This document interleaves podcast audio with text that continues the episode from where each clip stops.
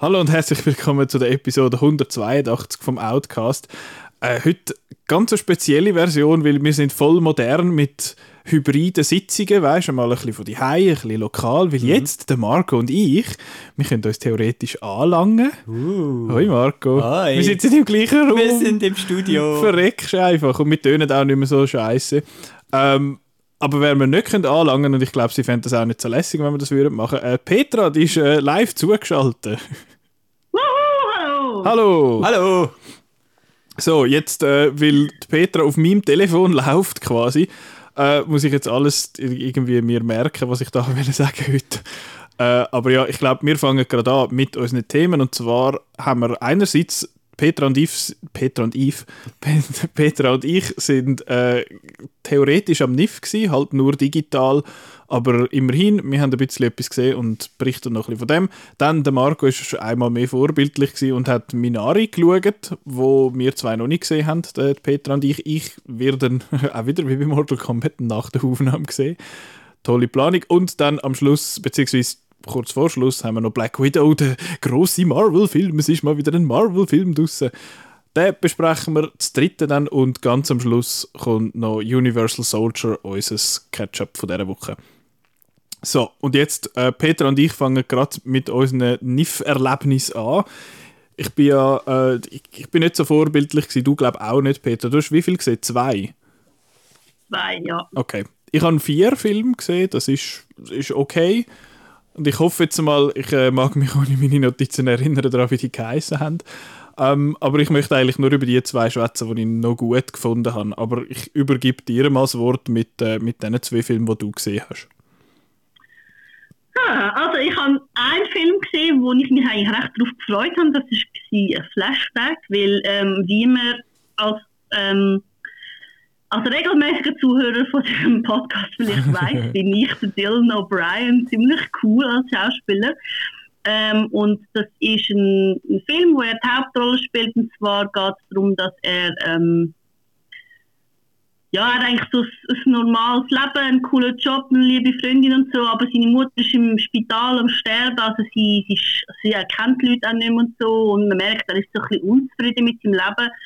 Und dann beginnt er sich langsam zu erinnern, dass er so im letzten Schuljahr eine Kollegin hat, spielt von der Micah Monroe, wo irgendwie verschwunden ist und dann merkt er, hey, ich habe da voll so, so Gedächtnislücken und hat nicht mehr wieder so Flashbacks zu dieser Zeit und er weiss dann zum Teil nicht mehr irgendwie, wo er jetzt ist. Und dann kann er sich irgendwann daran erinnern, dass in dieser Zeit ist so eine komische Droge ähm, umgegangen, Mercury, und dann merkt er irgendwann, Moment, ich habe von der auch mal genommen und dann ist es so halt mit, wirklich gerade so um Flashbacks halt.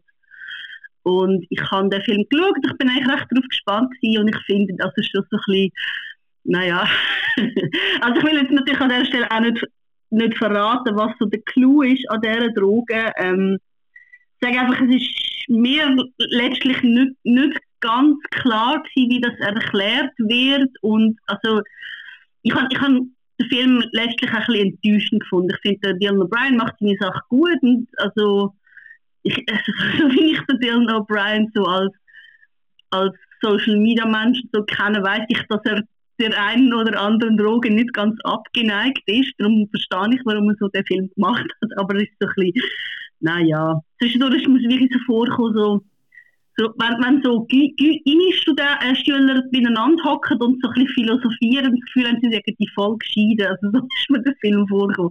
Und eben, also der Film ist kein sehr gescheiter Uni-Student, Schüler. Ich ja, habe den also, Film auch gesehen. Ich bin enttäuscht. Du hast ihn gesehen? Ja, ich habe den auch gesehen. Genau, habe ich gesehen. Genau, und ja. hast du gefunden? Ähm, man muss vielleicht noch sagen, ich habe die mit einem Kollegen in einer Filmnacht geschaut, den Film, und äh, zwar als letzte, das heißt vom halb fünf bis um halb sieben Und ui, das ist, äh, wir haben gedacht, ja, nein, cool, noch ein bisschen Science Fiction oder so. Wir haben gedacht, das ist irgendwie so ein bisschen Science Fiction, aber äh, Äh, nein, also ich habe ihn auch extrem schwurbelig und äh, einfach, einfach ein bisschen etwas gefunden. Er hat mich ein bisschen an Dinge erinnert, an Enemy oder vom, vom Villeneuve. Äh, Ja, aber Enemy war cool. Gewesen. nein, Mal, mal, mal. Ich habe Enemy cool gefunden. einfach auch so ein bisschen, wir wollen irgendetwas Ein sagen, pretentious. aber ja. Okay. Ja, ist schon ein bisschen pretentious. Also ich, ich kann, eben, also ich kann jetzt, der Hauptdarsteller macht seine Sache gut, aber es ist wirklich einfach sehr ein, auch, also man springt da die ganze Zeit hin und her, der Zeit eben, und man weiß mega lange nicht, worum es geht, und dann hat man wie das Gefühl, oh, da ist sicher etwas mega Spezielles dahinter, und am Schluss ist dann die Auflösung eigentlich recht doof, und dann habe ich gefunden, so, naja, Stub. Not worth Aber- it in dem Fall. Aber genau, also es ist so, ich habe mir, ich habe mir mehr Straub, also mehr gute Straubigkeit vorgestellt und es ist einfach so, hm, ja, kann man schauen, muss man nicht. Mehr gute Strubigkeit. Nur bei uns. Das ist Wir das fordern das! Yes. Outcast mehr gute Straubigkeit für deinen Alltag. Ähm, Ja. Genau, das ist in dem Fall der eine und der andere, den du gesehen hast, ist Wille. Der andere war Werewolves Within Mhm. und vielleicht kennst du das, es ist basierend auf einem Ubisoft-Game. So ein Social Deduction Game. Ja, ich du? habe ich hab mal den Trailer gesehen und es hat geheißen, dass es auf so einem Game basiert und ich, das- ich kenne das aber nicht. Ja, also ich, ich habe noch schnell so den Trailer angeschaut vom Game und es ist so, also es hat, das hat es auch früher schon gegeben, so halt wie so Board Games oder so Kartengames, wo man halt so wie der Runde hockt, recht viele Leute und dann muss man halt herausfinden, wer der Werwolf ist. Also es ist quasi Werwölfle. Ja, ja, Ah, das okay. ist das, aber es ist basierend auf einem Game, wo mit VR funktioniert, wo du dann halt sowieso mit diesen Brüllen so zusammenhockst und dann kannst du, also du kannst natürlich auch von daheim aus machen und dann kannst du dich gegenseitig anlangen und weiss nicht was und so und dann halt bezichtigen. Und der Film hat eigentlich kaum etwas mit dem zu tun. Also es geht wirklich einfach um einen, um einen Afroamerikaner, wo, ähm, wie heißt der, Finn Wheeler heißt er, wo ähm, als Ranger neu in eine, so eine Mini-Stadt irgendwo in den Bergen von Vermont äh, kommt er neu hin. Ähm, und er trifft dann gerade dort die Pöstlerin und äh, man findet die gerade ziemlich cool und so. Und ähm, also es ist so voll eingeschneit und die meisten Leute sind schon abgereist, es ist wahrscheinlich so ein, so ein Städtchen, wo vor allem so Sommerleute wohnen. Ähm, und dann kommt ein Schneesturm und die Leute, die noch dort sind, gehen dann so ins Hotel, wo dort betrieben wird von einer Frau und der, ihr Mann ist verschwunden vor ein paar Tagen. Und dann plötzlich verschwindet ein Hund und ihr Mann taucht als Leich auf und ist offenbar von einem Tier angegriffen worden und sie sind dann so am Rätseln, was das ist und sie finden dann ziemlich schnell raus, okay, das ist wahrscheinlich ein Werwolf und dann fangen sie halt an, einander gegenseitig beschuldigen, so du bist es, nein, du bist es und so. Und ich finde, es ist ein, ja, also so als, als so Gruselkomödie ist er eigentlich okay. Ich, ich finde es einfach lustig, ich habe ich hab von Anfang an die Person verdächtigt, was dann am Schluss wirklich war. Ja. Also ich finde das etwas mega Interessantes, dass äh, das Werwölfe, oder ich glaube, es gibt es auch unter dem Namen Mafia, das Ja, Spiel. ja, ja. Und ich habe das selber, ich spiele das nicht gern. Weil, äh, weil da muss ich immer, da muss ich, muss ich lügen und das mache ich eigentlich nicht so gern. Sage ich jetzt da. Äh, äh, aber es gibt, ja, ich weiß auch nicht, ich fände das eigentlich ein mega interessantes Konzept für, ein, für so ein Whodunit in dem Sinn und das enttäuscht mich Ja. jetzt schon ein bisschen, dass du sagst quasi, dass das, ja, dass man das jetzt eigentlich da nicht so wahrgenommen hat, die Möglichkeit. Ja, also es ist letztlich wirklich einfach, es ist, es ist wie so ein Locked Room Mystery, wo halt die Leute noch drin sind und dann, dann ist eben auch die Frage, ist, ist es ein Mörder oder ist es ein Werwolf? Hm, was ist es? Und ja, ähm, also ich finde, es hat amüsante Stellen, es hat, es hat sehr schräge Nebenfiguren, die ich zum Teil gefunden habe, die sind wirklich over the top, aber die beiden Hauptfiguren, also der Ranger und die Böstlerin, die sind echt cool. Mhm. Und denen schaut man gerne zu. Ähm, es ist aber letztlich eben, es ist nichts irgendwie Sensationelles, was man jetzt unbedingt muss gesehen haben. Okay. Ich warte auf den Moment, wo. Ich weiß nicht, das habt ihr vielleicht auch mitbekommen. Das ist eines von diesen Games in der Quarantänezeit, gewesen, das Among Us. Habt ihr das mal irgendwo etwas gelesen von dem? Ja, Das ist so. Das sieht bisschen, so, so ein bisschen Pappgrafik, es sieht ein bisschen scheiße aus, aber es ist eigentlich Werwölfeln, aber auf so einem Raumschiff. Und es ist nur eine Frage von der Zeit. Es ist eines der beliebtesten Games im letzten Jahr. Es ist nur eine Frage von der Zeit, bis sich irgendwie, was weiß ich, Lionsgate oder so äh, die Lizenz postet, um das zu verfilmen. Und was ist mit dem Farmspiel? Das ist doch auch mal irgendwie... Das Farmspiel, welches von denen? Irgendein so ein... Der Farming Simulator, das erfolgreichste Schweizer Game. Hallo? Ja, Traktorfahren und so. Nein, das ist wirklich eines der erfolgreichsten Schweizer ja, Games. ich weiß, ich weiß. Ähm, oder meinst du Farmville oder, oder so? Oder Heyday? ich weiß doch nicht. Hey, Das gibt's. Das habe eine Zeit lang gespielt. Ähm, nein, ich weiß jetzt auch nicht, von was das du redest in dem Fall. Äh, aber ich, will, ich weiß nicht, wir haben nächste Woche, zum schon kurz anteasen, wir reden nächste Woche über drei so Netflix-Filme, so eine Reihe, da Fear Street heißt die, 1, 2, 3. Und es ist seit kurzem eine weitere Game-Verfilmung auf Netflix, wo, wo ich vielleicht wird äh, antönen nächste Woche. Wir sind ja im Moment in der Game-Verfilmungen-Phase, irgendwie jetzt nach Mortal Kombat und Monster Hunter. Und das Mal ist es äh, Dynasty Warriors. Das, der ist auf Netflix. Ich bin recht äh, gespannt auf den. Ich habe eines von diesen Games gespielt, aber es geht nicht darum, dass ein Dude einfach irgendwie 10.000 Leute abhaut und so. Also, es ist ein bisschen doof. Aber das könnte noch ein, ein Thema sein. Aber ja, das ist äh, eine Game-Verfilmung, aber eben hat offenbar in dem Fall nicht so viel mit dem zu tun, das Werewolf Within. Aber findest du dann so Nein. noch sehenswert oder auch nicht wirklich? Ich, ich finde, er hat so ein bisschen wenig Horrorelement gehabt für das Nische, ehrlich gesagt. Es Ja. ist ja, es ist eigentlich mehr Krimi mit Knarren, als dass es wirklich eine, Horrorkomödie ist. Also ich habe ich habe kritisch geschrieben, dann habe ich mich gefragt, ob ich das Wort Horrorkomödie kann brauchen und ich habe eine Gruselkomödie daraus gemacht, weil es ist, es ist nicht sehr gruselig, man sieht nicht viel. Okay. Ja. Ja, schade. Ich fände jetzt, ich habe eigentlich noch, der hat mich eigentlich noch interessiert, aber ich habe ihn, habe ihn jetzt auch noch nicht gesehen. Aber ja, das sind das deine zwei Filme vom NIF. Genau, also ich habe mich auch voll gefreut, weil ich bin ja auch Werwolf-Fan und auch, auch im Aspekt Werwolf ist, ist ein bisschen wenig. Okay. ein bisschen Etikettenschwindel. M- Ah, more like Werewolves sagen. Without. ja, weißt du, wie der Film Werewolves Within heißt? ja.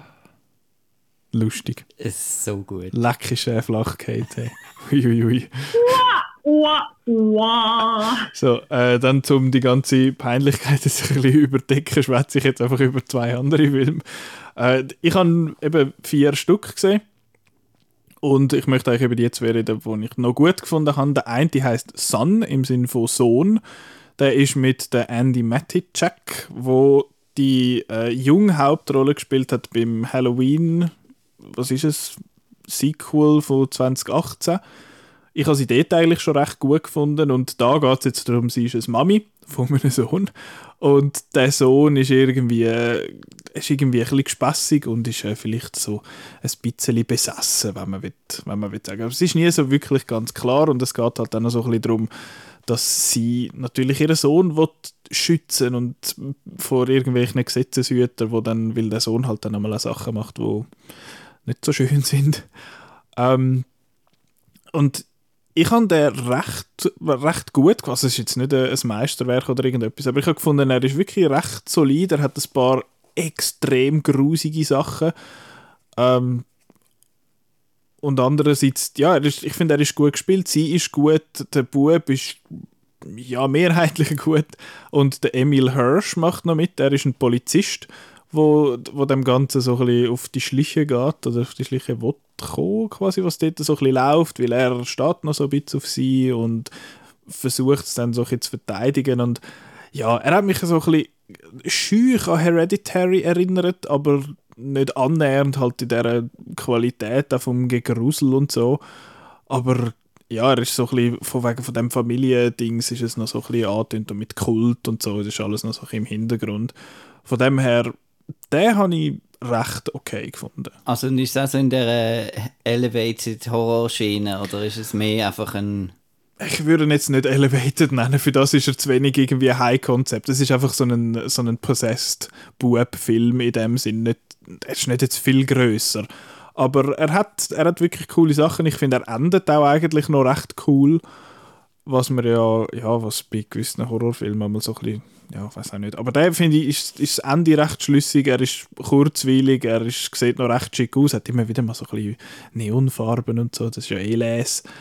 Ähm, hat ein paar wirklich schöne Einstellungen und ein paar wirklich extrem grusige Sachen. Aber ist, ist ein cooler Film und da gibt es, glaube ich, relativ bald dann irgendwie On Demand oder so. Jetzt gesehen, ich nehme nicht an, dass der bei uns noch ins Kino kommt. In den USA läuft er, glaube ich, seit dem März ein bisschen überall, wo es Film hat. Und ja, Son, S-O-N, der ist not bad, not bad. Und der zweite, den ich gesehen habe, ist auch so einer, finde ich, ist, noch gut. Der heißt, oh, äh, der heißt The Scoundrels. Und das ist. Äh, der Marco, sorry, der Marco schleicht gerade zum Studio aus. ähm, und der zweite eben ist The Scoundrels. Das ist ein, wenn ich das recht im Kopf habe, ein taiwanesischer Film. Ich habe jetzt den taiwanesischen Titel gerade nicht im Kopf. Aber dort geht es um einen, einen, jungen Mann, wo in so einen, wie sagen wir, in eine Art einen Kriminalfall mit reingezogen wird. Also es gibt einen, einen, einen Bankräuber, der dann bei ihm ins Auto irgendwie reinsteigt und seit dort, ab dort ist er dann quasi so ein bisschen sein Getaway-Driver und er muss ihm einfach, wie sagen wir, er muss einfach so ein bisschen bei seiner Seite sein und ihm sein Zeug flicken und, und quasi rumfahren, obwohl er eigentlich gar nicht will. Und weil es ein asiatischer Film ist offenbar, der am Nipfel läuft, gibt es einfach natürlich noch Schlägereien und Zeug und Geschichten. Und die Schlägereien, das ist ja so ein bisschen das, was mir, oder allgemein Action-Szenen, es hat dann noch so ein bisschen Verfolgungsjagden und so, vor allem zu Fuß. Und die habe ich wirklich ansprechend gefunden. Er sieht auch recht gut aus, finde ich, der Film. Er hat ein paar, wie sagt man, so ein nette Wendungen, wo aber dann fast ein bisschen zu fest alles erklärt wird. Das ist so, hey, hast du im Fall aufgepasst, das ist das vorher gewesen. Ich finde, ich, ich, ich habe es schon mitbekommen. ähm, und sonst auch wirklich eben die Kampfszenen, die in der, zum größten Teil recht gut gefilmt sind, finde ich. Ähm, eben da, wo auch Leute irgendwie das Zeug durchgerührt werden und so, das, da habe ich natürlich ein bisschen Freude. Ähm, auch sonst, äh, ich finde, er ist ein bisschen, ein bisschen lang, eben wahrscheinlich auch geschuldet durch das, dass das Zeug einmal wieder so ein bisschen hinführen geholt wird, wo, wo, wenn man jetzt nicht irgendwie gepennt hat, drei Viertel vom Film, hat man das, glaube ich, schon auch mitbekommen. Aber ja, ist, ein, ist, ist recht ein cooler Action-Krimi in dem Sinne. Ich finde jetzt, der, der Krimi-Part ist jetzt nicht irgendwie super crazy und jetzt auch da der Schluss ist so ein bisschen es, es, ist alles ein bisschen on the nose. Es ist so ein bisschen für die Leute, die eben das Gefühl haben, sie haben es nicht verstanden oder sie haben nicht aufgepasst. Ähm, ja, aber es ist, ist, ein cooler Film, muss ich sagen. Es ist ein, ist ein cooler Actionfilm. The Scoundrels. Mit oder ohne S? Ich glaube mit S. The Scoundrels. Hat aber nichts mit dem Han Solo zu tun. Schade. Ja, genau. Das wäre äh, Sniff gewesen, außer Petra hat noch etwas ähm, anzufügen, wenn Petra da ist. Ich bin da. Ah, ah wir sehen eben das Bild nicht mehr. Ah, jetzt ist das Bild wieder da. Ich habe es eben abgestellt gefunden, dann ist vielleicht die Leitung ein bisschen stabiler. Ach so. Nein, aber dann äh, würde ich sagen, lassen wir das Sniff für das Jahr hinter uns. Ähm, und gehen weiter und übergeben dem Markus Wort. Er hat jetzt müssen lang zulassen, jetzt darf er schwätzen. Und zwar geht es um Minari. Ich schwätze so gern. Ähm, Im Podcast. ähm, Minari habe ich gesehen, aber ich habe jetzt natürlich auch keine, äh, keine Notizen hier ähm, mit den Namen, gell? Das ist so, wir sind immer top vorbereitet. Ähm, also der Steven Jan macht ja, mit, oder? Genau. Den, den wissen wir noch. Ja, aber von wem das er ist, wäre vielleicht noch, so. wär vielleicht noch von Vorteil. Nicht weil, Lee Isaac Chung. Weil es ist, es ist ähm, Lee Isaac Chung. Hey, wow. Crazy. Ja, super. Und der Brad Pitt hat produziert. Ah, ist das von seinem, wie heißt es, Plan B? Plan B, mhm. genau. Äh, Minari Was lachst Petra hat im Skype gerade so einen Klatschi-Emoji geschickt. Danke. Ähm, äh, jetzt hast du mich durcheinander. Entschuldigung, ja, es geht um Minari, der ist so ein bisschen, ist so ein bisschen, wo ist der gehypt worden, genau? Weil ich habe irgendwie das Gefühl, das ist so einer, der irgendwie total lässig muss sein. Ja, ist so ein bisschen in dem, ist doch in dem Oscar-Kuchen drin gewesen, halt mhm. sechs Nominierungen für Sachen und ist ein südkoreanischer Film nach, oder ein, Hat, es ist ein amerikanischer nein, Film, genau. wo aber südkoreanische Leute drin hat, wo natürlich jetzt noch so, ich weiß nicht, ob die die Parasite Wave so ein bisschen mitmacht und und hat natürlich genau hat natürlich noch die Kontroverse gegeben bei den Golden Globes Ja. glaube dass sie den nominiert haben bei der Fremd bei der bei der Best wie heißt es bei ihnen keine Ahnung International. genau obwohl es ein amerikanischer Ja. Film eigentlich ist und Und es ist, glaube noch, es ist doch der Regisseur, der Burning gemacht hat, meinte ich. Oder ist es nur einfach der Steven Yeun, der dort auch mitmacht? Ich habe irgendwie das Gefühl gehabt, der Regisseur ist, ist irgendwie schon mal neu mit vorgekommen, aber du tust jetzt das gerade fact-checken. ja ich Ist das, das- das Fact checken nicht nein Habe ich gelogen. Du, Okay, ich gelogen. irgendwie das du, du liegst ja nie, hast du gesagt. Stimmt. kannst du nicht werwölfeln. Ja. Äh, Damn, ich wäre super im Können wir jetzt über Minari schwätzen? Ja, sorry. Also es geht um eine, um eine, um eine Familie, die wo, wo nach Amerika kommt. Es ist noch lustig, es wird nicht explizit gesagt, wenn das es spielt, glaube ich, aber man sieht es einfach so ein bisschen an gewissen Sachen, dass es irgendwann in den 80er müsste sein. Ähm, Und es ist auch autobiografisch ein bisschen vom Regisseur. Also der Regisseur ist quasi das kleine Kind in dem Film wo da eben mit der, mit der Familie äh, in Amerika ist. Und sie sind zuerst, glaube ich, in Kalifornien und dann gehen sie weiter nehmen, äh, aufs Land, ähm, weiß jetzt auch nicht gerade wo, und kaufen sich so ein so Haus, so eine Farm, ein Mo Mobile Home, also ein, ein Haus auf Rädern, genau. Und er dort äh, eben eine, eine Farm eigentlich machen und nebenbei müssen sie als Chicken Sexers arbeiten. Das ist so der mühsame Beruf, wo, wo einfach die Bibel nach dem Geschlecht untersucht und das Männchen fortschießt. Genau, weil die kann man ja nicht brauchen.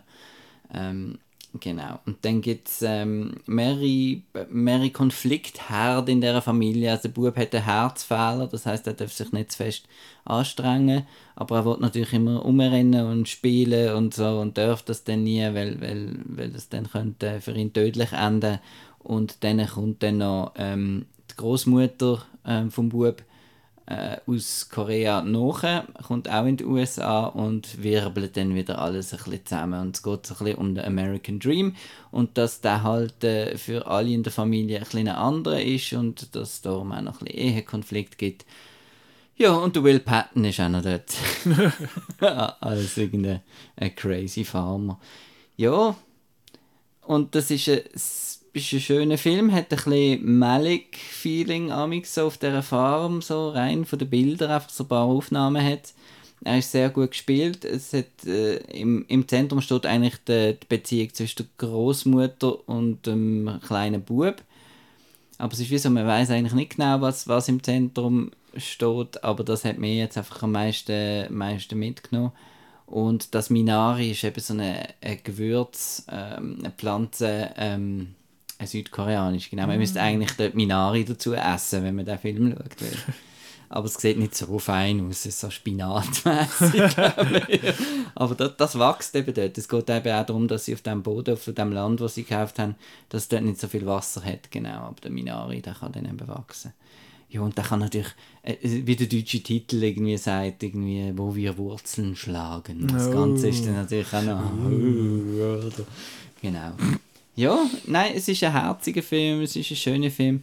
Mir ist einfach irgendwie, ich weiß nicht genau wieso, ist es, hat er mir jetzt nicht so emotional nicht so gepackt, wie er hat wollen. Also man merkt, er will jetzt da unbedingt und so und hat es irgendwie bei mir nicht geschafft. Für mich ist es einfach ein, ein Drama, ein Drama gesehen und ist, ist okay gesehen, aber ich habe jetzt den Hype, auch vom der Chris hat auch so eine wahnsinnig gute Review, ich weiß nicht, wo er ihn gesehen hat, wahrscheinlich in Toronto. Ja, ich nehme es an. Ähm, ob das vielleicht ein, ein ich, bin jetzt mal so gemein, ein Festivalbonus war. ähm, ja, aber ich finde so im Nachhinein ist es doch ein sehr schöner Film und das ist auch ein Film, wo man einfach auch kann, wir sagen es ja manchmal so, äh, mit der Mami kann schauen und da kann man jetzt wirklich mit Onkel, Tante und allen eigentlich schauen. ja. Ja. also der Chris hat ihn normal gesehen wie mir, der ist nie nicht Ah, gelaufen. okay. Genau. Ähm, ja, ich Und bin, du? auch, ich bin auch recht gespannt, gespannt? auf den. Ich sehe ihn dann später. In ein paar Stunden. In ein paar Stunden. Also du hast ihn ja schon gesehen, wenn die Leute das hören. Das genau, genau. so. Also er könnte mir äh, anrufen auf 07... Nein, ähm, nehmen wir das.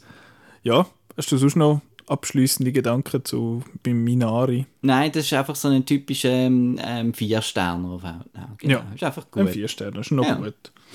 Gut. Ähm, ich habe gerade Petra ein bisschen müssen, ja, das Handy müssen auf die Schoss nehmen, zum, äh, zum können, äh, wie sagt man, meine Notizen anschauen, weil jetzt muss ich es nämlich haben. Weil jetzt der der der Main, der Main Thing. Black Widow. Was, Kate Shortland? Was? Oder, oder was hast du nachschauen? Nein, nur meine Notizen. Ah, oh, uh. Ja. Du immer mit deinen Notizen. Ja, sicher, ich vergesse alles, ich bin dumm. Ich lüge nicht, aber ich bin ein bisschen doof.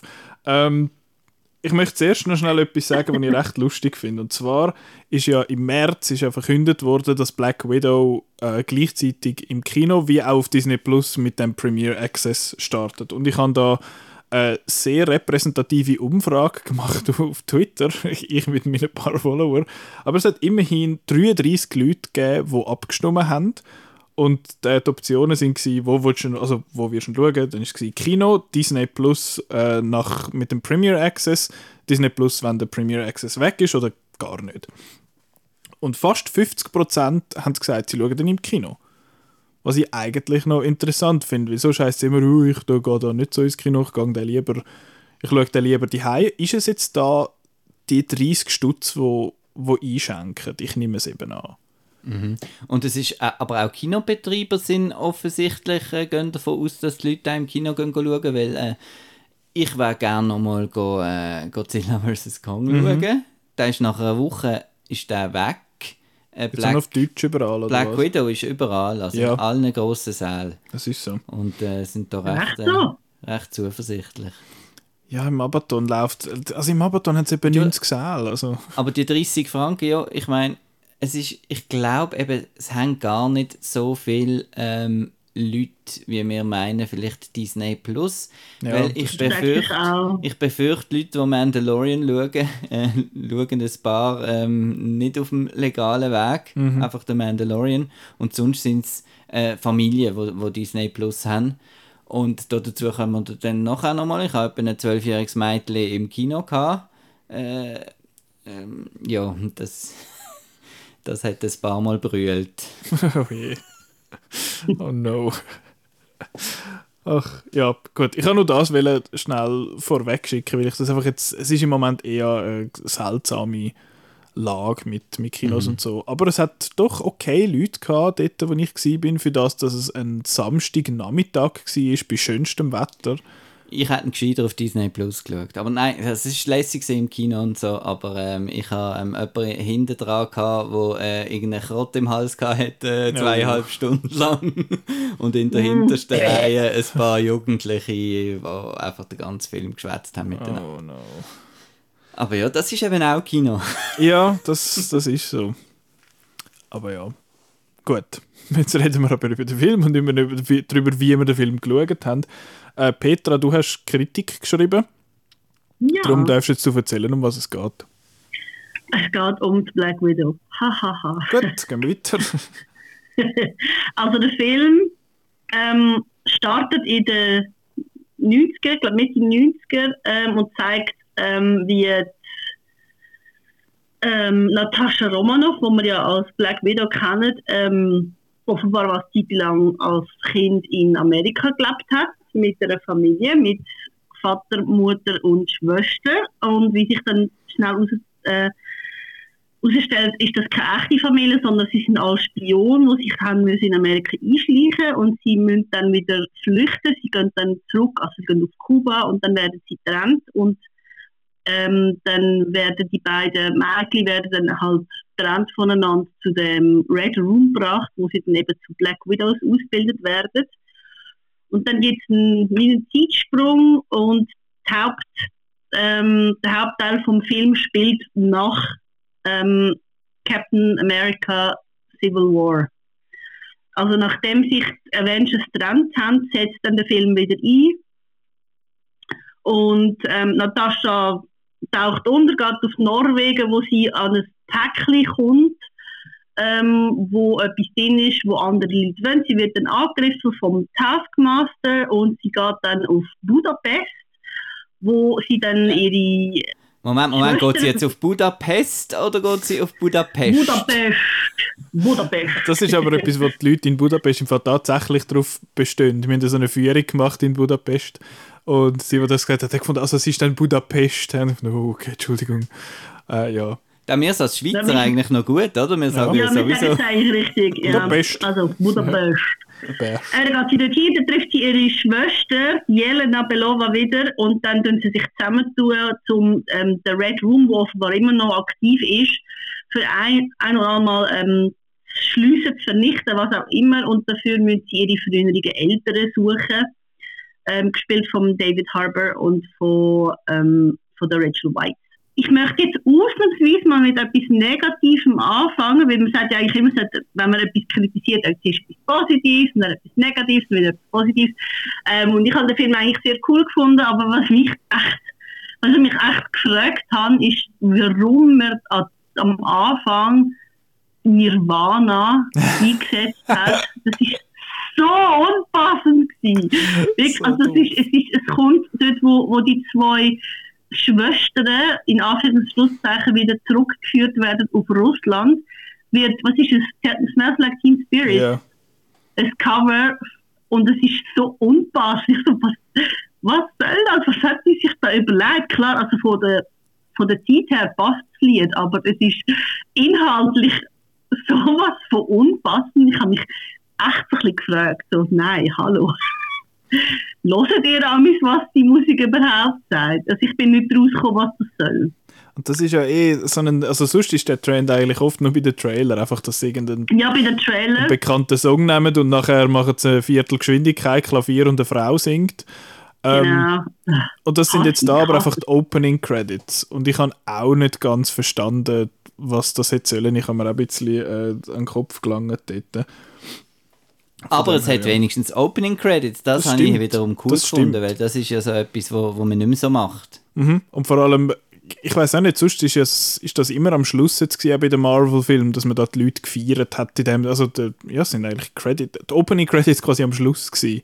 Und da sind sie jetzt am Anfang gewesen, und ich habe mir dort in dem Fall überlegt, gefunden, hat man das? Das ist nicht üblich jetzt für die Marvel-Filme. Das ist, ist jetzt da irgendetwas Neues. Vielleicht machen sie jetzt das bei den Phase 4 machen sie jetzt das? Oder es ist einfach sie hat einfach können machen ein was sie hat wollen, die, die Regisseurin jetzt mit dem, aber anyway, ja, ich habe das eigentlich auch noch cool gefunden. Und ich habe noch gedacht, wo da die Namen kommen, dann ist mal einer links und mal einer rechts und ein bisschen oben und dann habe ich gefunden, gut, jetzt kommt dann der Kevin Feige und der tut sich natürlich in die Mitte. Und selbstverständlich ist der Kevin Feige produced by in der Mitte. Aber ja, der, der, der Master Taskmaster quasi von, von Marvel. ja, gut. Und du hast jetzt auch eben die Kritik geschrieben und du hast fünf Sterne gegeben, gell? Ja. Also du findest den voll toll? Ich finde gut. Ich, ähm, also ich muss sagen, ich, ich kann also ich bin ja immer für, für Frauenförderung und so und ich habe ähm, Natascha eigentlich cool gefunden in den Avengers-Filmen, obwohl sie zum Beispiel, also wo sie eingeführt worden ist, in Iron Man 2 ist ja nicht, nicht, noch nicht wirklich eine richtig gut ausgearbeitete Figur. Mhm. Sie hat ja selber gesagt, Scarlett Johansson, dass sie dort einfach irgendwie enge Sachen müssen anlegen und, und Hairflipping und so. ähm, und ich habe, wo sie gesagt haben, ähm, eben es gibt nach äh, Endgame gibt es dann einen, einen Black Widow-Film, habe ich mich eben gefragt, wieso erst jetzt? Und ich habe mich zwar darauf gefreut, dass es endlich mal einen Film gibt um sie, ähm, aber gleichzeitig habe ich mich gefragt, ja wieso dann und ist es nicht spät und ähm, ja, ist man dann noch mitfiebern und so und ich bin dann wirklich sehr positiv überrascht gewesen. Was mir halt wirklich am Film gefallen hat, ist, es, es ist, es ist eigentlich so ein, so ein Agentenfilm praktisch ohne Superkräfte. Das hat mir sehr gut gefallen. Und es ist, es ist wie ein, eine weibliche Form von James Bond im Sinn von, dass es sind so halt gegen so russische Agentinnen und so und, und, und ich finde eben, es zeigt recht viel, wie so Agentensachen anders wären, wenn sie nicht immer aus Männersicht erzählt würden. Das hat mir sehr gefallen. Und was mir auch gefallen hat, ist, dass halt wirklich immer wieder um die Familie geht, also um die Beziehung zwischen den beiden Schwestern und zu den Eltern und dass das so ein sehr dysfunktionale Familie ist, die aber gleich zusammengehört, obwohl sie eigentlich gar keine Familie sind. Das hat mir sehr gut gefallen. Ja. Mhm. Ähm, Und Florence ja. Pugh ist super. Florence Pugh ist toll. Ich finde... Ist, ist immer gut. Ich finde es ein bisschen schade, muss ich sagen. Ich habe das Gefühl, es ist irgendwie zu wenig, also nicht zu wenig, aber es ist weniger ein Black Widow-Film in dem Sinne, als, als ich irgendwie erwartet habe. Ich finde es interessant, was sie angesetzt haben, dass sie eben nicht einfach äh, ah, so ist sie zu der Black Widow geworden und darum hat sie den Namen und darum heißt sie Romanov und hahaha, so was wir in der letzten, äh, einer von der letzten Folgen geschwätzt haben darüber, sondern dass es einfach so ein, ein Interquel quasi ist, also dass es irgendwo dazwischen genau, gesetzt genau. wird. Das habe ich eigentlich cool gefunden und durch das hat er für mich jetzt auch nicht die üblichen Prequel-Krankheiten eben gehabt, weil es macht Sinn dort, dass jetzt nicht irgendwie jemand kommt helfen, sondern dass das jetzt äh, ihr Problem ist. Aber durch die, durch die ganze Familiensache, die für mich eben nie recht funktioniert hat, habe ich dann gefunden, rückt sie fast ein bisschen zu fest in den Hintergrund in dieser ganzen Geschichte. Und es geht wie nicht so fest um sie, wie ich eigentlich gedacht habe. Ich finde eben Florence Pugh, die, die Jelena, die tut das Ganze noch ein bisschen abheben, aber ich finde jetzt die anderen zwei, ich finde der, der Rachel Weisz, ihre Figur, die Mutter, die ist ich finde sie fast nicht charakterisiert. Sie habe ich nicht so toll gefunden. Der David Harbour ist einfach der, der Comic Relief in dem Sinn. Und der ist ja eben, ich weiß nicht, ich mag ja den David Harbour. Ich finde ihn eigentlich sehr ein, ein cooler Typ, aber ja, sein Akzent ist so ein bisschen sehr fest, äh, er, er wackelt so ein bisschen zwischen okay und Borat, also es ist ich habe es ein bisschen schwierig gefunden und ich weiß nicht, seine Tattoos, ob das irgendwie aus den Comics ist, aber das macht es nicht besser, aber muss er wirklich auf seine Finger Karl Marx tätowiert haben? Ich weiß ja auch nicht. Äh, ja, er, ja er, er ist ja charmant und alles, aber irgendwie habe ich ihn jetzt nicht äh, super toll gefunden. Ich habe Florence Pugh als Comic Relief, was sie ja teilweise auch ist, auch mit gewissen so Meta-Sachen, eben wie sie dort landet und so, dort wo der Marco sicher Freude gehabt hat. Äh, hat für mich jetzt besser funktioniert. Ja, weißt du, die Leute haben das jetzt in der Message Box diskutiert, jetzt bringen wir es in den Film, dann haben sie nachher Freude. Ja, dann ist das nachher ein Meme. dann ist das nachher toll. Äh, ja, es ist, es ist ein bisschen gesucht. Es ist schon ein bisschen gesucht. Aber jetzt abgesehen von dem habe ich sie eigentlich äh, einmal noch witziger gefunden. Ähm, also ich glaube, es ist wirklich so. Es ist mir während dem Film gar nicht so aufgefallen, aber im Nachhinein habe ich gefunden, Florence Pugh ist der eigentliche Humor und der David Harbour ist ein wandelnder Dad-Joke. Irgendwie schon, alles, ja. was, alles, was er rauslässt, ist einfach so over the top und, und wirklich so haarscharf vorbei, aber lustig sein. Das das er ist nicht lustig, aber das ist das, was du hören als Unlustigkeit. ich sehe ihn ja sehr gerne. Ich bin ein großer Fan vom Sheriff Hopper, aber ähm, ja, er ist ja so ein bisschen, wirklich so, so ein bisschen unfähig. Irgendwie schon. Ja. ähm, wir haben bis jetzt von Marco noch nichts gehört, außer dass er sich aufregt über den Meta-Joke. Ja, ich kann mich eigentlich fast nur anschließen bei den positiven Sachen, dass äh, Florence Pugh super war, dass es äh, teilweise mir auch richtig emotional gegangen ist, einfach die Schwester, die Schwesterbeziehung eigentlich. Und ich habe Scarlett Johansson sehr gut aber eben gefunden. Eben, sie ist ein bisschen, geht sie ein bisschen verloren aber es ist schon sehr viel mehr äh, darf sie machen, als einfach am Halges äh, Gute Nachtlied singen. Da bin ich, bin ich also schon froh gewesen. Und was, was mir eben, da, da habe ich wieder ein bisschen Problem gehabt, er ist recht also David Harbour habe ich einfach, das, das wissen die alle, äh, die mich ein kennen, einfach sau doof gefunden und äh, ja, nicht lustig, aber ja noch. Aber andererseits ist er dann recht, ich habe vorher das, äh, das junge Mädchen im Publikum angesprochen, ist er dann recht düster und, und brutal, was da halt mit den mit den Frauen passiert und so. Und da, also sie sagen es dann noch so im Halbhumor dort im, im Flug, dass, mit dem, dass sie ja keine Kinder können mhm. kriegen und diese Sachen. Und, und der ganze schlimme, schlimme Bösewicht, äh, auch wenn er sehr karikativ ist, aber es ist recht düster, habe ich gefunden. Mhm. Gegen, vor allem dort gegen den Schluss. Hey, habe ich also gefunden, jetzt von Marvel haben wir das bis jetzt auch, finde ich, jetzt noch nicht so, so gesehen. Weil es halt eben ein mehr mit noch echtem, Echtem zu tun hat und nicht einfach, oh, da ist jetzt irgendein ein, ein Alien mit einem grossen Kopf.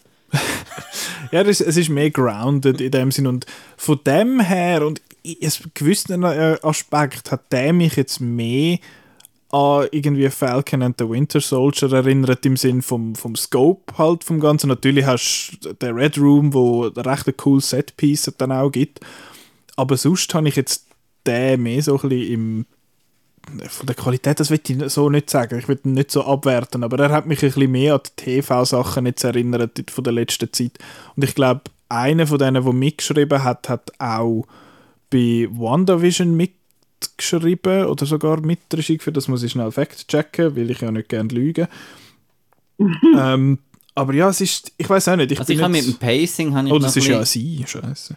Mit dem Pacing habe ich noch ein bisschen Probleme gehabt. Ich weiß nicht, wie es euch gegangen ist. Ich habe die erste Phase dort mit Budapest und so habe ich mega lässig gefunden mhm. und habe gefunden, also allgemein, ich finde der bessere Film als Wonder Woman 84, äh, wenn wir jetzt die würden vergleichen. Schwierig. Ähm, ähm, weil, nein, weil er dort Helden halt mehr im Zentrum sind als ja. böse Bösewichte, so meine ich. Das hat mir gefallen. Und dass eben die zwei, wie sie dort über das Dach rutschen zum Beispiel, das habe ich großartig mhm. gefunden. Und wie du sagst, Petra, das Agentending, ich habe mir mehr von dem erwartet, dass das ein bisschen so in die Schiene geht. Und mir ist dann, wo sie zu, zu dieser Farm gekommen sind, habe ich das Gefühl gehabt, das ist irgendwie, die sind 40 Minuten in dieser Farm gesehen. Also das ist für mich, hat der Film wirklich totale Bremsung irgendwie gemacht. Schon wieder ein Marvel-Film, wo in der Mitte durch eine Farmszene genau. ausbremst wird. und am Schluss hat er sich dann natürlich wieder mit dem coolen, coolen Seppis, der mich sehr an Spider-Man 3 erinnert hat, wo, wo durch Trümmer runterfliegen mhm. und Leute durch Trümmer fliegen und so weiter. Das habe ich dann wieder cool gefunden, aber ich habe gefunden, er hat recht den Hänger gehabt dort in der Mitte, weil halt eben dann nur das mit der Familie und äh, wie du gesagt hast, auch Rachel Weisz hat für mich auch nicht funktioniert. Also für mich hat wirklich nur in Anführungszeichen die, die Schwestergeschichte mhm. eigentlich ja. funktioniert. Das geht mir auch ein bisschen so. Was ich noch, die Person, die ich vorher noch wollte sagen, heißt Jack Schaefer. Und ich habe gemeint, Jack sagt Jack, aber das ist, glaube ich, kurz für Jacqueline. Äh, und sie hat, sie ist Creator von WandaVision und hat jetzt bei, bei dem auch mit, mitgeschrieben. Und ja, ich weiß nicht, ich habe irgendwie das Gefühl gehabt, man hat das so ein bisschen gemerkt, der der TV-ige Aspekt. Und was ich noch will sagen, ich finde, die, die ganze, also die zwei Set-Pieces, die es eigentlich hat, da der, der Gefängnisausbruch und der Schluss in dem Sinn, die habe ich wirklich cool gefunden. Die sind, die sind gelungen. Und eben, dass Marvel so ein bisschen den Bombast kann, das ist eigentlich auch nichts Neues. Und wenn es aber dann so ein bisschen smaller Scale Action wird, dann komme ich wieder mit, meine, mit meinem Hollywood-Kampfszene gehate in diesen Szenen ist er mir zu fest born gewesen. Es ist einfach so ein bisschen Wackelkamera und äh, überhaupt keine Orientierung im Raum. Aber das ist cool, das ist halt eben das, das ein bisschen gritty und so. Was mir eher stört, ist, wenn man genau merkt, wenn es plötzlich in ein CGI-Double äh, wechselt. Und das finde ich einfach ein bisschen schade. Denn ja. es gibt sicher Stunt-Leute, die ein bisschen etwas können. Und es muss ja nicht immer so extrem sein. Aber ich habe gefunden, Amix jetzt plötzlich eben sind es wieder die, Gummi, mhm. die Gummimenschen. Ja, ja, es hat so zwei, drei Szenen, wo man jetzt auch, vor allem halt mit dem David Harbour, habe ich das Gefühl gehabt, wo er irgendwie neu mit gumpt oder so. Uh, das können Leute wahrscheinlich nicht so hoch gumpen. Aber eben, ich finde, ich weiß nicht, mir, es gibt ja auch Leute, die sagen, ja, der Paul Greengrass ist der Einzige, der so Shaky Cam Action-Szenen kann und ich finde, das mag sein, aber ich finde, es sieht einfach kacke aus und mich hat es jetzt auch da gestört. Ich meine, ich finde das so schade, wenn das einfach so verhackt und verwackelt und verschnitten ist, dass man einfach keine Orientierung hat im das Raum. Das ist dynamisch. Nein, das ist scheiße. Das ist dynamisch. Das ist mittendrin, statt nur dabei. Das ja, aber ich will ja nicht mittendrin sein. Ich will ja sehen, was die machen. Ich schaue ja denen zu. Ich ja nicht dort äh, zwischen beiden irgendwie auf einem Stuhl. Bin das lässig. Ähm, ja, nein, ich weiß auch nicht. Das ist einfach etwas, was ich aber. Aber das ist nicht Marvel-typisch, das ist einfach Hollywood und ich muss mich, glaube einfach irgendwann abfinden mit dem, dass das, dass das so nicht geht. Aber dann. This is the way. Ja, das ist der Hollywood Way, unfortunately. Und äh, ja, ich weiß nicht, das hat mich einfach. Aber das stört mich jedes Mal. Genau. Hast du noch Gedanken, Petra, so, die nicht mit Spoilern zu tun haben? Ähm, also ich hätte noch viel zu Spoiler zu sagen. Ähm, ich, ich hätte so schnell etwas, was ich vor den Spoiler kann einbinden kann. wo, dann, wo man dann fließend in die Spoiler übergehen Und zwar ist das die Figur oder der, der Bösewicht, quasi der Vader von dem, der, der Taskmaster. Das ist ja der, der Schurke quasi, wo so ein bisschen, wie sagt man, im Marketing so ein bisschen angetönt worden ist. Und ich will nicht groß darauf eingehen, ich finde einfach, die Figur ist sowas von verschwendet. Zwar zu 100% ist die einfach komplett verschwendet. Also die Figur ist auch sehr umgeschrieben von den Comics. Also es ist eine Figur, die zum Beispiel in der Trickfilmserie sehr häufig vorkommt. Das ist zum Beispiel eine Figur, wo, wo der Spider-Man immer wieder muss dagegen mhm. kämpfen Und der ist ja so gefährlich, weil er, ähm, er, er sieht ein und dann kann er genau reagieren, wie du, wie du kämpfst. Genau, er kann wieder Kampfstil imitieren. Genau, und der Einzige, wo, wo das nicht funktioniert, ist der Deadpool, weil er ist einfach so crazy, dass du nicht kannst vorhersagen, was er macht ja, ich weiß nicht, eben, das das finde ich eigentlich eben ein cooles Konzept und es wird ja da auch angetönt, oh, der Taskmaster, der kann das und so, und, aber es wird nie eingesetzt. Ich meine, einmal fährt irgendwie da so seine, so seine Krallen aus und dann ist, oh, ist jetzt das der Black Panther-Style und dann einmal lässt er irgendwie das Messer gehen und oh, ist jetzt das der Winter Soldier-Style, aber es ist einfach, es ist einfach etwas. Und ich habe das Gefühl, das ist auch ein bisschen dem geschuldet, dass jetzt im Marvel-Universum die wenigsten Characters irgendwie einen, einen spezifischen, wiedererkennbaren Kampfstil haben oder so. Ja, ja, ja. Ähm, aber ja, ich habe einfach gefunden, das ist so, ich finde es so eine interessante, coole Figur. Ich weiß nicht wahnsinnig viel darüber, aber ich finde einfach das Konzept mega interessant. Und so, wie sie da eingesetzt worden ist, die Figur, finde ich einfach komplett verschwendet. Ja. ja. Und also, mir ist noch, noch schnell etwas eingefallen, wo ich einfach noch kurz will sagen, ähm, ich tue noch absolut beipflichtet, dass in dem Film eigentlich geht gar nicht so fest um Natascha, sondern ums Team. Ich glaube, da hat man sich auch ein bisschen von den Captain America Film inspirieren. Dort geht es auch immer mehr um ja. oder es geht auch viel um, um die anderen oder er als Teil von einem Team als nur um ihn. Ähm, aber ich glaube, es geht auch ein bisschen darum, dass, dass bei der Natascha geht es auch immer darum, ähm, dass sie sich schuldig fühlt, was sie alles gemacht hat. Und dass vieles, was sie macht, ähm, das wieder soll gut machen oder ein bisschen soll gut, wieder gut machen, was sie alles verbrochen hat. Und ich glaube, dass sie dann wie sich selber als Figur auch immer zurücknimmt oder als Mensch. Also dass mhm. sie wie sich selber aufgibt für, für andere oder für die Mission. Dann finde ich es eigentlich fast passend, dass es dann gar nicht so darum geht, irgendwie, wo sie herkommt, was sie fühlt, ähm, was sie in der Freizeit macht und so. Also ich, ich, mich hat es jetzt überhaupt nicht gestört, ich habe es gut gefunden so. Okay. Ich glaube, ich hätte einfach lieber, wie der Marco schon gesagt hat, mir hat für die, die Schwesterdynamik hat super funktioniert für mich, aber die Eltern hätte es wie nicht wirklich gebraucht. Ich hätte eigentlich lieber einen Film ohne die gesehen. Und ja, genau. Aber dann würde ich sagen, gehen wir noch schnell in die Spoiler rüber. Dort gibt es eigentlich nicht wahnsinnig viel, was ich sagen will. Ich finde, der Reveal, wer der Taskmaster ist, dass das eben der, die, die vermeintlich verstorbene Tochter ist, gespielt von der Olga Kurilenko dann, habe ich eigentlich recht einen coolen Twist gefunden in dem Sinn, aber eben weil die Figur vorher zweieinhalb Mal ist und einmal ein Schild durch die Gegend gerührt hat und dann ist sie wieder gegangen, ja, habe irgendwie dann, hat dann nicht so fest gewirkt, wie es glaube ich hätte sollen. Und ja, ich weiß auch nicht, das ist das, was man, was ich eigentlich noch cool gefunden habe an der Figur und ich fände es eigentlich auch lässig, wenn es die weiterhin würde geben, aber jetzt, ja, wird sie jetzt als als Bösewichtin quasi weitergezogen oder nicht, keine Ahnung. Ähm, aber ich glaube, um das ansprechen, können wir ja noch auf die Post-Credit-Scene.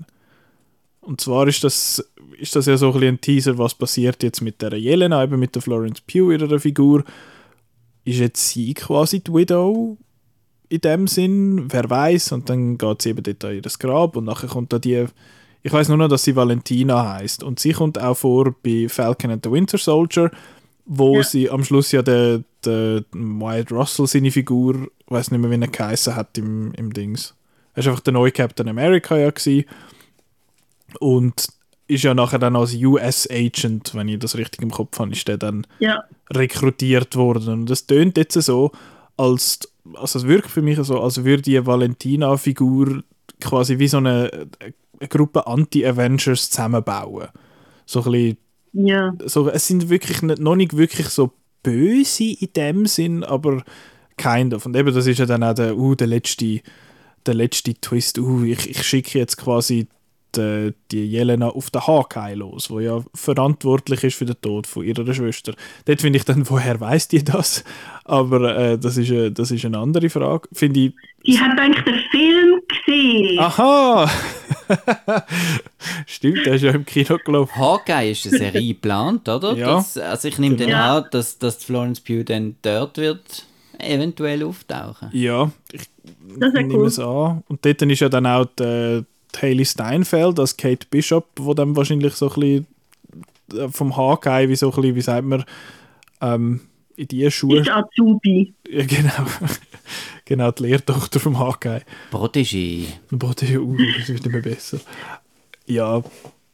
Und ich weiß jetzt nicht, ich, ich finde es irgendwie noch lustig, dass das jetzt so ein bisschen so angerissen wird und das nimmt mich jetzt halt als Fan von dem Universum auch Wunder, was da noch alles läuft. Und man sieht vor allem jetzt wirklich, dass, dass die Serie, die musst du jetzt fast schauen, damit du eben irgendwie Ja. rauskommst. Und das ist nicht etwas, was ich total lässig finde. Äh, ich habe bis jetzt Loki fängt die erste Folge geschaut und das heißt, oh ja, was könnte das dann für Auswirkungen haben? Ich meine, immerhin sind es ja nur sechs Folgen, aber trotzdem, es sind wie quasi drei Filme, die du musst schauen Ja, ich weiß auch nicht. Also Loki hat mich bis jetzt auch noch nicht so begeistert, aber, aber die anderen zwei Serien habe ich eigentlich noch recht cool gefunden bis jetzt. Wir haben die selber nicht gepasst, wir haben ja beide schon besprochen im Podcast und ich finde jetzt einfach, ja, Loki hat mich bis jetzt einfach nicht so gepackt, weil äh, ja, viele Leute sind ja sehr Fan vom Loki und finden, oh, ist einer von der tollsten Villains und so und ich glaube, die finden einfach den Tom Hiddleston cool. Finde ich Ja, auch lässig, ich- aber ja. Ich glaube eben, der, der Loki braucht einen Tor, um wirklich gut zu funktionieren und der fehlt halt da. Mhm. Er hat zwar auch Ja. einen blonden Kollegen dabei, aber Ja, aber der Owen Wilson ist kein Tor. das, das stimmt. das stimmt, sie sind schon sehr anders. Und ich habe übrigens ab dem Thor-Joke im, im Black Widow habe ich schon ein bisschen müssen lachen. Also so, oh, da mit den Superhelden und so. Dann findet sie so, was, ich bin nicht ein richtiger Avenger. Und dann sagt der Jelena so, ja, meinst du, der, der Donnergott mit dem Hammer muss ein Ibuprofen fressen nach einem Kampf. Das habe ich noch lustig gefunden. Das ist cute. Aber ja, eben das mit der, mit der, dass das jetzt in TV reinfließt. Ich habe das Gefühl, bei Disney ist jetzt wirklich das fast ist Priorität ist eigentlich Disney Plus, oder? Das hat man auch gesehen an der letzten Investor Meeting, wo eigentlich die grossen Sachen, also noch so ein paar Filme pro Jahr und, und äh, der Fokus ist Disney Plus. Und ja, das ist halt das, was ich ein bisschen, ein bisschen schade finde. Das ist jetzt auch schon bei Star Wars, ist ja eigentlich auch so, dass Ja. bei den Filmen weiß man nicht so genau, ja, es gibt jetzt mal einen mit der Patty Jenkins und so, aber äh, eigentlich wichtig ist jetzt äh, Disney Plus. Ja, also bei den Dings bei Ja. Marvel haben wir ja jetzt schon bis 2022 sind ja gleich etwa zwölf Filme noch angekündigt. Also Ja. es, wir werden nicht zu wenig Marvel-Filme haben. Es kommen dieses Jahr noch drei. Äh, ja. Und ah, ja. äh, was, drei? ja, Shang-Chi, die Eternals und Spider-Man 3. Spider-Man ist noch das Das ist Jahr. im Dezember, ja.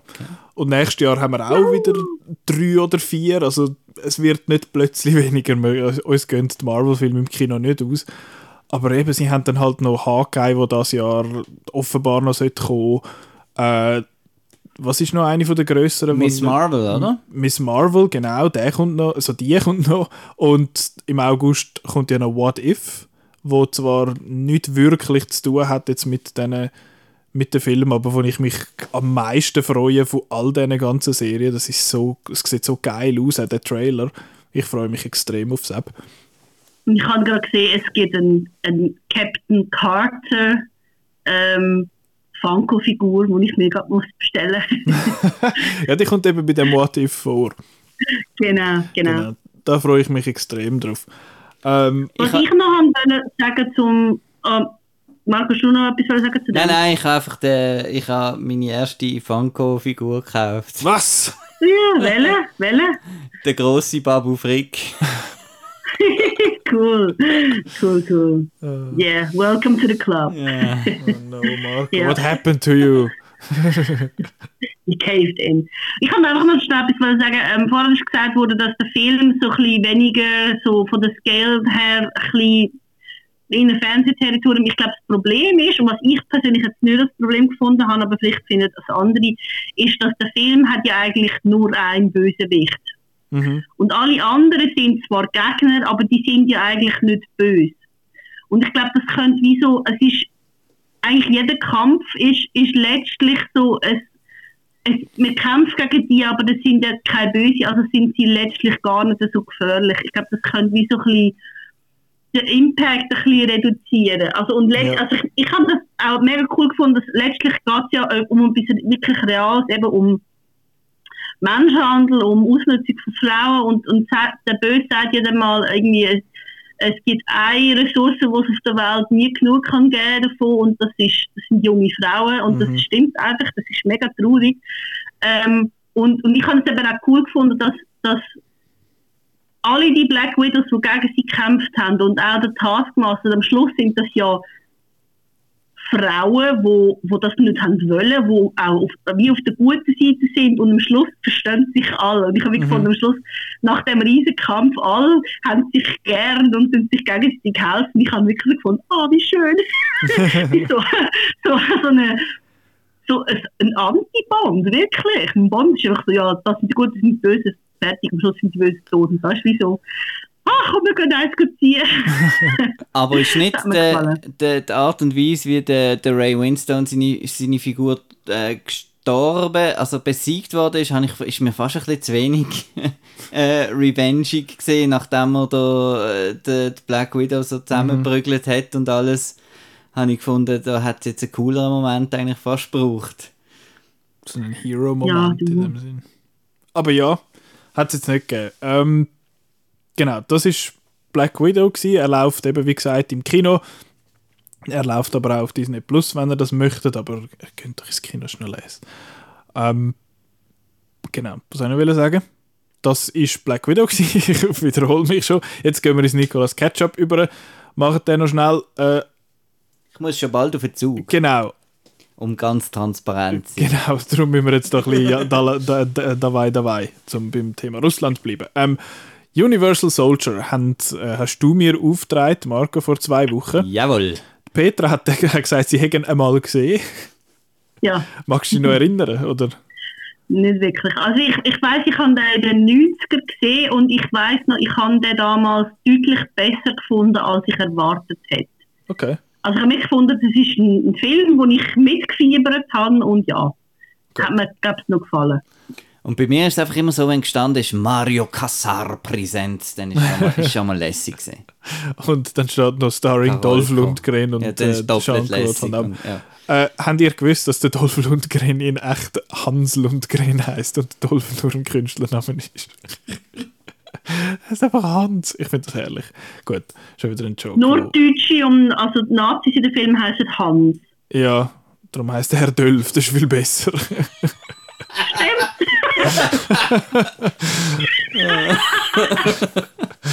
Aber anders geschrieben. Ja, immerhin. Ja.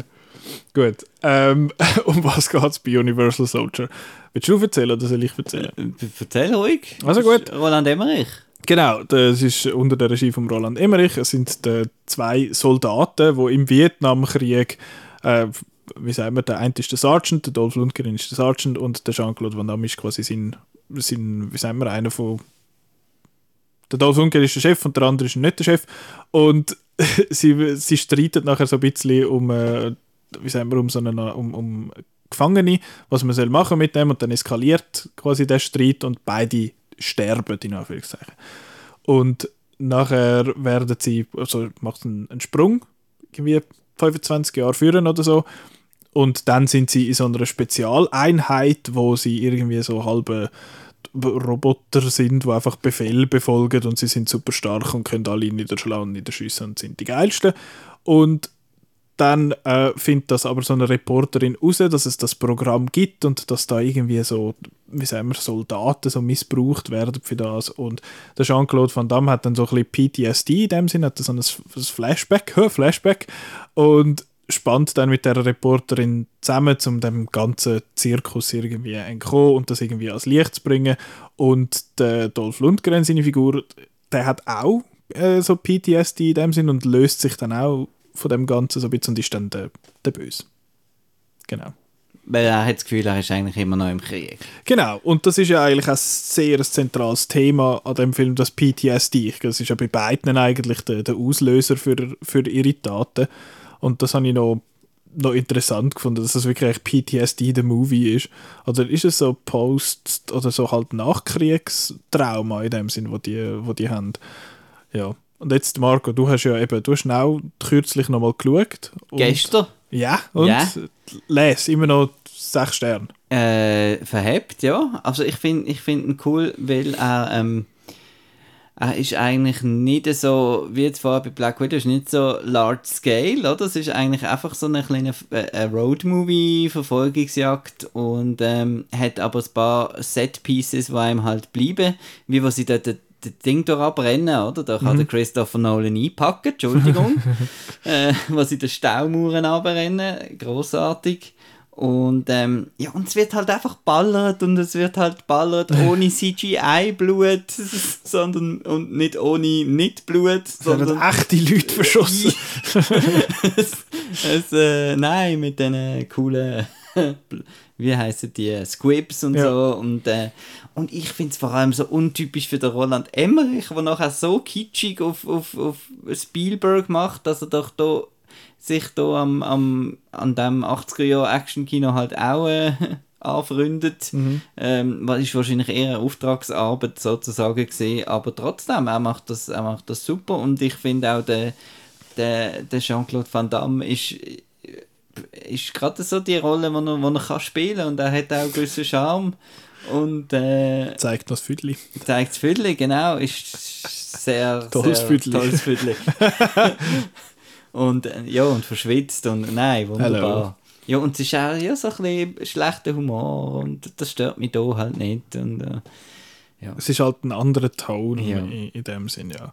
nein, ich finde ihn, ich find lässig. Also ich würde jetzt nicht sagen sechs Sterne oder so, aber, Nicht so äh, fünfeinhalb. aber fünf schon, weil Ja. ich habe mich wirklich unterhalten. Das ist kurzweilig, geht auch nicht über zwei Stunden. Irgendwie Gell? 100 Minuten oder so. Und nein, ist lässig. Ja, ich habe auch den Plausch gehabt an dem Film. Ich finde, er ist ähm, vor allem so ein bisschen, was ist es, etwa die letzte halbe Stunde ist, ist wirklich, dort geben sie recht Vollgas, habe ich das Gefühl. Und bis dahin teilweise so ein bisschen, äh, aber ich habe ich habe noch so gewisse Terminator 2 Vibes bei dem, eben es ist ein, sie sind ja nicht Roboter, aber sie sind so ein bisschen, Aber er hat so einen Chip und er hat also das, das, das, das Scope, das Genau. rote Auge und es ist schon sehr Terminator. Genau. Also der erste Terminator wäre es ja eigentlich, wo nachgemacht wird. In dem Sinn, ja. Und eben, es ist eine Frau, die beschützt wird von so einem Roboter-esken Dude mit einem Akzent, wo, wo, es ein ander, wo, wo sie dann muss beschützen vor einem Wo anderen. viel zu essen bestellt, das ist auch eine super Szene. das ist tatsächlich lustig. Und er haut einfach, er haut einfach alle nieder. Das ist total lässig. Und ich finde halt, ich habe auch Freude gehabt, du, du hast jetzt eben die Scripts und die, die echten Schiessereien in dem Sinn halt angesprochen. Ich habe auch Freude gehabt, an wo sie da die Tankstelle in die Luft gelassen haben, wo noch da, da das Feuerwerk da weggespickt und so. so. Das, ist, äh, das habe ich dann schon eben auch recht lässig gefunden. Und gerade kurz nach dieser Szene hat es eine Szene, wo ich, ich habe den Film allein geschaut und ich habe laut rausgelacht, wo der Dolph Lundgren durch die Wind- Windschutzscheibe durchfliegt. Es sieht so doof aus. Aber ich habe äh, herzhaft vor mich hergelacht. Ähm, was ich auch lustig gefunden ist, es läuft, das ist sehr dann 90s, dass äh, Body Count läuft im Abspann. Das ist ja am Ice-T seine, was ist es so? Metal, Rap, Metal Rock. Rap, ja genau. Wo, ich, wo so lustig ist und eben, äh, wie sagt man, die Lyrics ist ja Body Count und das mehr oder weniger wäre es das. Nicht ihre bekannte Hit Cop Killer oder so, wo ich nicht weiß, ob der vorher oder nachher rauskommt. Aber ja, das war noch so eine Beobachtung am Rand, die ich recht lustig gefunden habe. Aber ja, es ist ein, es ist ein unterhaltsamer 90s-Actionfilm, wo einfach zwei muskulöse Männer sich gegenseitig bekämpfen und irgendwie puff, puff und so. Und dann wird das so ein bisschen zugeballert. Ich finde, es kommen oftmals so ein bisschen Unschuldige auf, aufs Dach über und ich bin okay, hui. Ähm, aber ja, und dat, ich, ja, ich finde dann, dass wo dann noch seine Familie da dazu kommt und so ist so, ja, das ist, nett und so, aber eben auch die, die Autoverfolgungsjagd da mit dem Tanker und dem Bus oder was es ist, was, was hintereinander herfräsen, das ist alles, das ist alles lässig und ich glaube, der Dolph Lundgren hat da recht äh, den Plausch gehabt, zum, zum den Film machen. Er ist relativ lang, einfach so, ich bin einfach da am Befehl befolgen und sobald er sich löst von dem, ist er dann recht entfesselt. Ja, Und es ist natürlich auch noch, ah, ähm, außer ich bin eingeschlafen gestern, ich habe relativ spät geschaut. Nein, aber es ist auch relativ erfrischend, finde ich, dass es keine äh, explizite Love Story noch gibt Mhm. mit, mit ähm, Sie wird stark suggeriert, ihrer- aber Also sie findet es einfach toll, was sie muss äh, überprüfen Und so, wo das der Chip echt ist. und wo sie dort, sorry, aber wo man das nicht sieht, aber sie langt so neu mit an und er fragt so, muss das dort sein? Sie mit, ah ja, ja, ja, ja, ja, das muss dort sein. Aber eben, es ist nicht irgendwie, äh, genau, genau. explizit. Ja, aber ja, ist ein, ist ein, ein lässiger Film, ist, ist jetzt nicht viel anders, als was ich erwartet habe. Er ist mehr, es ist mehr um das PTSD-Zeug gegangen, als ich jetzt irgendwie erwartet habe. Ich, kann jetzt, ich will nicht sagen, dass der Film Nuancen oder so hat, aber er hat mehr Nuancen und mehr so ein bisschen Subtext, als ich mir jetzt von Roland Emmerich erwartet habe. Aber ja, ist ein, ist ein glatter Film, kann man, kann man absolut schauen. Und jetzt müssen wir wieder Führerschein machen, und zwar gibt es die nächste Aufzüge für in zwei Wochen von der Petra und von Marco, für mich. Es ist, glaube ich, das mal auch eine Aufgabe für Petra, oder? Uh. Ja, ja. Eine, Okay. was, ich, was ich sehr dankend annehme, nimmt, wenn ich dem Tonfall äh, entnehmen kann. Du. Aufgabe, ja, ja. äh, dann halt. Äh, du musst ja nur schauen, wenn du die zwei Wochen auch mitmachst. Also es macht ein Schauspieler mit, Du. es macht ein Schauspieler mit, der in The Sun mitgemacht hat. Oh, was ist mit dem Emil Hirsch, oder was? Oder ist es nicht der Son, den ich gemeint wo ich vorher drüber genau, geredet habe? doch, doch, doch, doch, doch. Ich habe einen Film auf der Liste, wo der Emil farbenfroh, der Hirsch... Film. Farbenfroh? Ist das eine Anspielung auf den Titel? Oder Nein. ist er einfach farbig? Und glaube es nicht mit, es hat mit einer, einer Art Anime, ist es Anime oder einfach animated? ja. Schon eher Anime, ja. Es ist ein Nein, Anime, es wo der Emil Hirsch... Was? Nein, es, ist, es hat etwas mit dem Anime zu tun. Also ist es eine Anime-Verfilmung? Mm, Ja, dann teasen, nicht, dann sagen nicht so Sachen. sagen. Ich glaube, ich, Mann, das ist fies. Ich kann nicht meine Liste nach Schauspielern durchsuchen. es, ähm, Man braucht einen Helm, um da zu schauen. und und ähm, die Regieabteilung ist auch sehr berühmt besetzt. Hier helfen wir wirklich. Doppelt besetzt. Genau. Nicht. Also, wenn wir noch lang so weitermachen, dann verpasst der Marco seinen Zug. Also, es ist äh, ein Wachowski-Film. oh, ist es gerade. Aha, ja, ja, ja, okay. Es ist Speed Racer in dem Fall. Es ist Speed Ja. Racer. Ey, ja, jetzt verstehe ich ja den, den Anime-Part. Ja, alles klar. Aber das jetzt. Äh, eben, ich glaube, ihr vergesst oft, wenn ihr mir da das Quiz gebt, dass ich den Film noch nicht gesehen habe und nicht weiß unbedingt, wer alles mitspielt. Ah ja, ich habe jetzt nicht gewusst, dass der Emil John Hirsch Goodman ist auch dabei und Christina Ricci. Cool. Ja, Speed Racer, den habe ich eh mal wieder schauen, da, darum habe ich auf dieser Liste. Aber ja, ich bin gespannt. Du hast ihn gekauft. Ja, wirklich. Es nimmt mich sehr wunder, wie der ist, weil der hat ja so ein bisschen ein Cult-Following auch, dass er halt so, ah, eben Wachowski unleashed quasi ist und ja, bin sehr, sehr interessiert daran, wie der, wie der rauskommt. Gut, das heisst, ihr die könnt auch Speed Racer schauen in zwei Wochen, wenn ihr möchtet. Ich schaue noch schnell nach, wo es den zu sehen gibt, wenn ihr ihn jetzt nicht wie ich auf Blu-ray habt. Den gibt es auf äh, Apple, also beziehungsweise auf iTunes kann man ihn mieten, wie es aussieht, oder, oder auf Rakuten kann man ihn auch mieten. Oh, das ist aber interessant. Die, ähm, die, äh, wie sagt man, die Letterboxd-Bewertungen sind haben keinen Peak.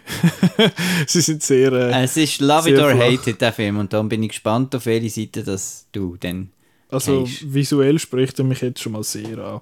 Aber äh, ja, wir werden sehen, wie ich den finde. In zwei Wochen werden wir es herausfinden. Und nächste Woche ist jetzt endlich, weil ich habe jetzt gelogen habe, apropos ich lüge nicht gerne, Fast 9. Äh, F9 ist äh, das Thema nächstes Mal. Space Jam 2. Äh, auch noch, müsste auch noch ein Catch-up sein für mich, ich habe nämlich erst noch nicht gesehen. Escape Room 2 und wahrscheinlich schwätzen wir noch über Fear Street. Das ist aber noch nicht gerade in Stein gemeißelt, aber ich nehme es an. Und Gun ist auch noch ein Thema, also bereitet euch auf eine vierstündige Folge vor nächste Woche. Ähm, ja, an dieser Stelle uns kann man hören auf Spotify, auf Apple Podcasts, Google Podcasts. Ja, überall, wo der Podcast los ist, fuck if I know, wo du das ist. Ähm, genau, uns kann man folgen auf Facebook, Twitter und auf Instagram. Im Moment ist ja Gun eben in vollem Gang Weil äh, Gun in the Sun in the Fun und so. Ja, Lustig. hm, Äh, schon besser Du gehabt. rutschst in David Harbour Territorium ab. Das ist das, was du willst hören als Podcast, Horst. Ähm, ja, nein, ich weiß nicht. Ich habe nur gesucht, dass ich Du auf Gun rein. Guardian, du. Genau, weißt du, was reimt sich nicht auf äh, Gun? Tschüss! Tschüss. Ciao.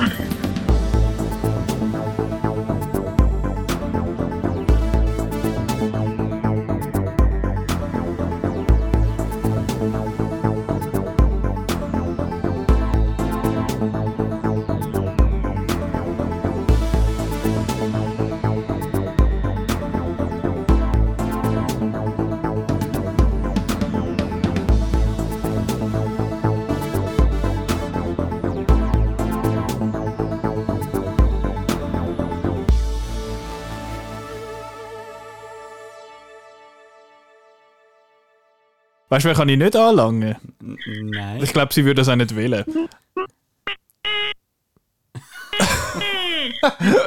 Okay, da hat es jetzt gerade irgendwie so eine leichte Skype-Verzögerung gegeben, die so ein bisschen krank tönt hat. Aber sie ist, glaube ich, gesund, oder? Hallo, Ja, ja. Petra. Hoi Petra. Ich glaube, Skype ist gerade un ist nicht so äh, kooperativ bei uns im Intro. Nein, Petra. Aber es ist eigentlich jetzt noch. Ist, ist, ist, Okay.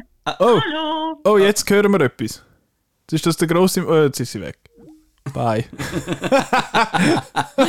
ja, gut, also, ähm, was hast denn du so im Kino gesehen? Scheiße. Oh je.